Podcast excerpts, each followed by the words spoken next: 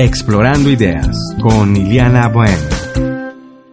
Hola, soy Iliana Bohem y me están escuchando en Explorando Ideas. Explorando Ideas es un podcast dedicado a descubrir las historias de personas emprendedoras y su potencial creativo desde una perspectiva holística, desde una perspectiva completa de mente, alma, cuerpo y emociones. Quiero comenzar el episodio pidiéndoles que saquen del armario su mejor traje porque hoy los quiero invitar a la gala de Explorando Ideas. En esta fiesta vamos a explorar el poder que tienen las personas cuando observan y sienten cada uno de los movimientos de los bailes de salón o del ballroom dance, como se le llama en inglés. También vamos a aprender a cambiar nuestra forma de pensar, a ver las cosas desde otro ángulo, para romper con ciertos paradigmas sociales y poder crear otra forma de pensar. Vamos a comenzar.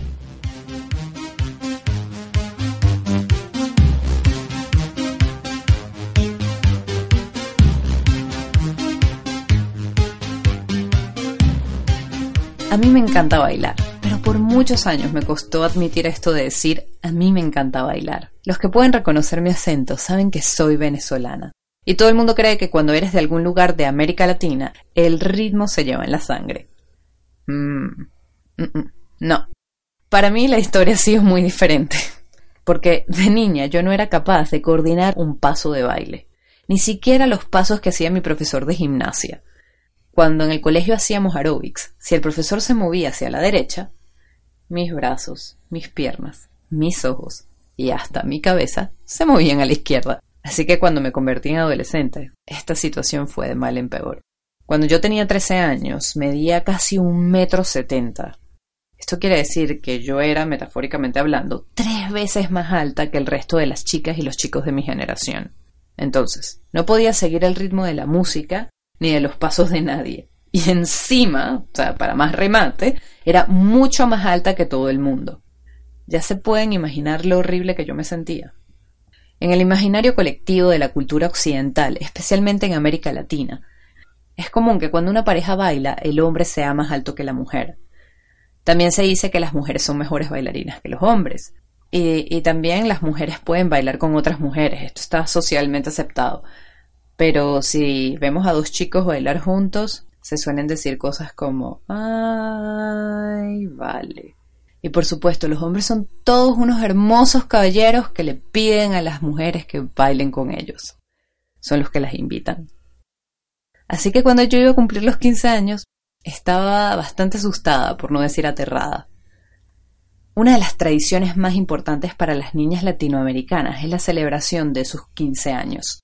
Las fiestas de quinceañeras o las fiestas de 15 años son muy diferentes a cualquier otro tipo de fiesta de cumpleaños, pues esta fiesta simboliza la transición entre la niñez y la adolescencia.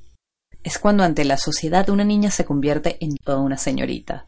En la antigüedad esta celebración era muy importante. Hoy en día es simplemente una fiesta de lujo, pero se sigue repitiendo el mismo ritual. Les explico.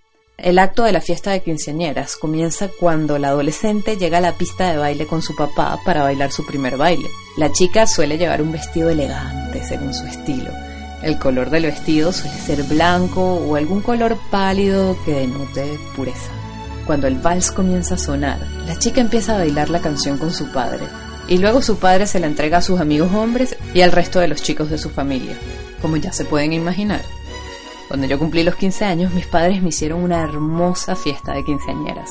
Yo estuve de acuerdo con hacer esta fiesta. Pero eso sí, desde el principio dije que se iba a hacer a mi manera.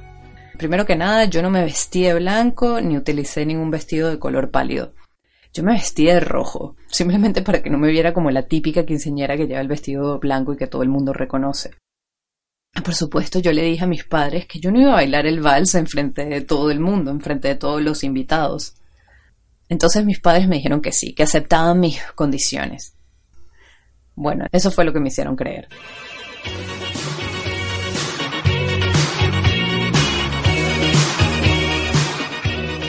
Recuerdo que estaba en los jardines de mi fiesta de 15 años, en un hermoso lugar lleno de palmeras, flores exóticas y en el medio una gran piscina azul. Me encontraba conversando al borde de la piscina con Mark, Mark era el chico que me hacía sentir maripositas en el estómago. Me ponía nerviosa. Era la fiesta ideal. Yo estaba allí, lejos del salón de baile, con el chico que me gustaba, hablando, riendo, divirtiéndome, cuando de repente escucho que mi nombre sale de los altavoces de la miniteca. De baile. En ese momento, la sonrisa de mi cara desapareció por completo. Mi corazón comenzó a latir rapidísimo, mis manos empezaron a sudar y Mar, por supuesto, se está muriendo de la risa y en eso me dice, bebe, mira que tu papá y todos los invitados te están esperando. Yo simplemente me di media vuelta y comencé a caminar sola hasta la pista de baile. Recuerdo que mis piernas temblaban y juro que el corazón se me iba a salir por la boca. Cuando llegué a la pista de baile, todo el mundo comenzó a aplaudir. Mi papá me recibió con una sonrisa. Yo de verdad no quería ver a mi papá los ojos, yo solo miraba sus pies. Mi papá, por supuesto, pudo sentir la tensión en mi cuerpo y me dijo, no tengas miedo, hija, lo estás haciendo muy bien.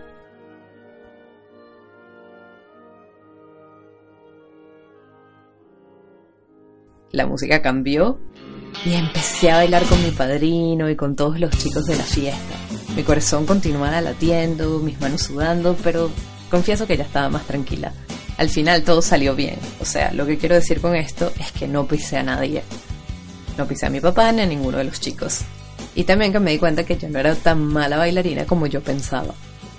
Mi fiesta de cumpleaños se celebró en febrero, así que después de mi cumpleaños tuve casi un año para ir a otras fiestas de 15 años. Todas las fiestas fueron geniales porque esas fiestas son súper divertidas.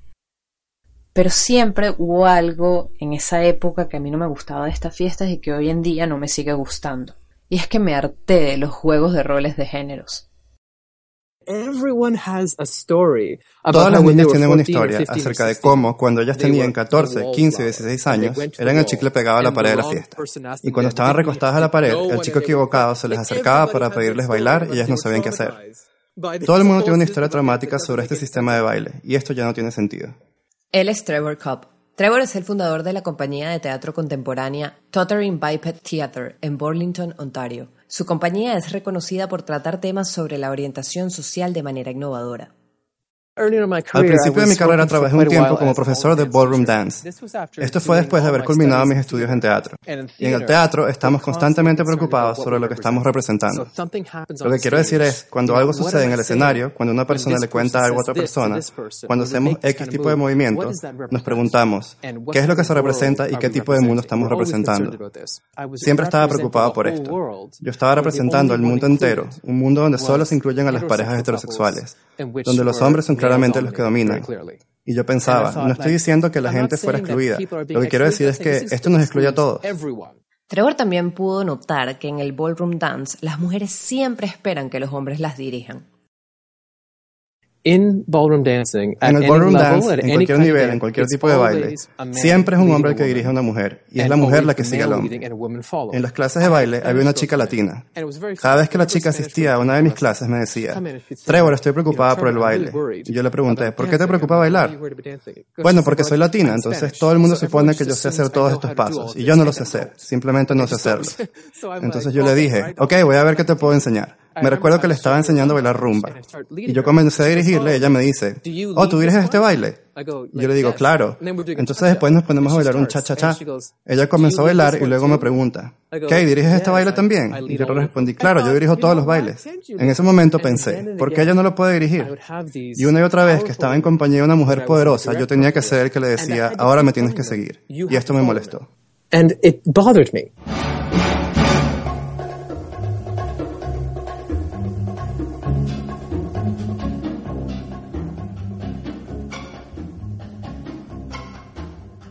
Todos los días, Trevor tenía que practicar sus pasos con otros maestros. Siempre que los profesores de baile de salón nos juntábamos, teníamos que bailar entre nosotros los hombres. Porque yo pensaba todo el día dirigiendo a las mujeres y cuando se presentaban problemas no sabía cómo ayudarlas. Yo no sabía cómo seguir la señal que yo mismo le pedía a ellas que siguieran. Trevor solía practicar con Jeff Fox, su compañero y amigo de ballroom dance. Entonces, cuando me juntaba con Jeff, Jeff era quien me dirigía y yo aprendí siguiéndole a él. Y pensé, esto es maravilloso. Mientras seguíamos bailando, yo también lo dirigía a él. Y bailando la canción empezamos a dirigirnos mutuamente. Nos movíamos hacia adelante y hacia atrás, enseñándonos nuevos pasos, sin necesidad de detenernos, y esto se convirtió en algo muy interesante.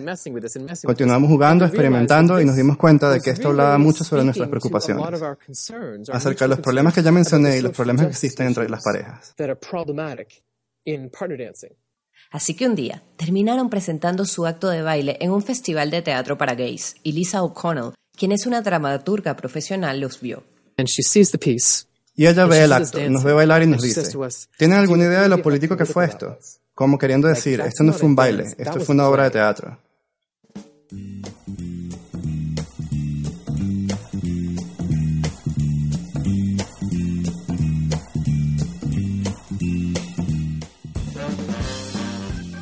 Trevor y Jeff trabajaron ocho años con Lisa en la creación de First Dance, una obra de teatro que cuenta la historia de la celebración del primer baile tradicional entre una pareja de gays en el día de su boda. La experiencia del primer baile fue maravillosa. Él es Jeff Fox. Fue la primera vez que estuve involucrado en la creación de una obra de teatro desde su base, desde el comienzo de la idea hasta la producción final.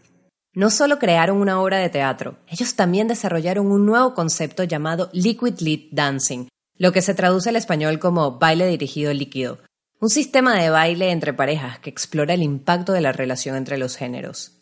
Trevor y Jeff descubrieron que los bailes de salón clásicos no solo son un sistema de baile, sino también son una forma de pensar, son una forma de ser.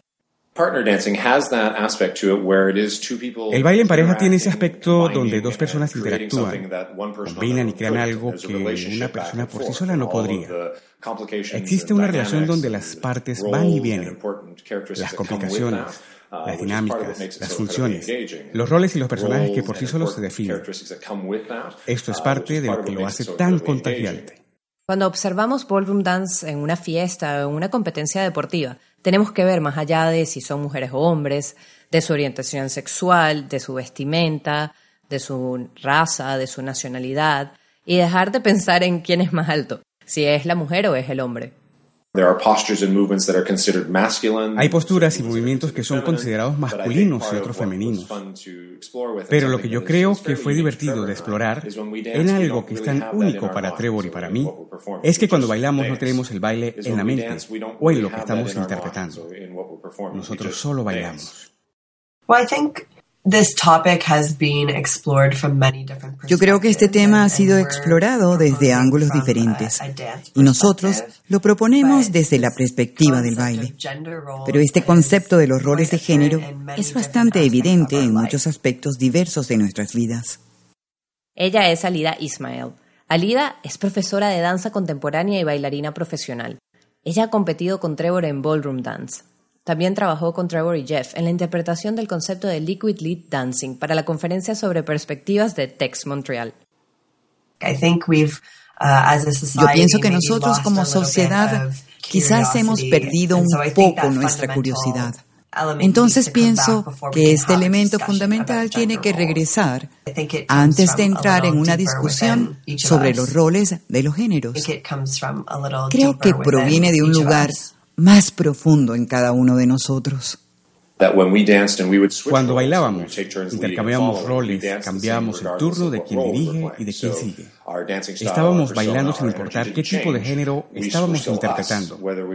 Entonces nuestro estilo de baile, nuestra personalidad, nuestra energía no cambió. Seguimos siendo los mismos, así seamos los que tengamos a nuestro cargo de llevar al compañero en el proceso. Y esto equilibra las sensaciones sin definir quién eres, ni cuáles son tus ideas. Especialmente en la sociedad de ahora, estamos siendo más abiertos de mente en nuestra comprensión, sin necesidad de tener una función específica, siendo capaces de experimentar diferentes roles y perspectivas y aún así ser nosotros mismos. I am interested in giving up the power a mí lo que me interesa es ceder el poder. No me gusta tener que ser yo el que siempre elige con quién voy a bailar. Ser siempre el que dirige y el que toma las decisiones. El que siempre está a cargo de todo. Y hasta el día de hoy, cuando voy a bailar, cada vez que una mujer es lo suficientemente valiente para invitarme a bailar, siempre bailaré con ella. Siempre la respetaré y le diré, Gracias por invitarme a bailar. Bueno, me hace muy feliz escuchar esto, porque la próxima vez que vengas a Montreal soy yo la que te va a invitar a bailar.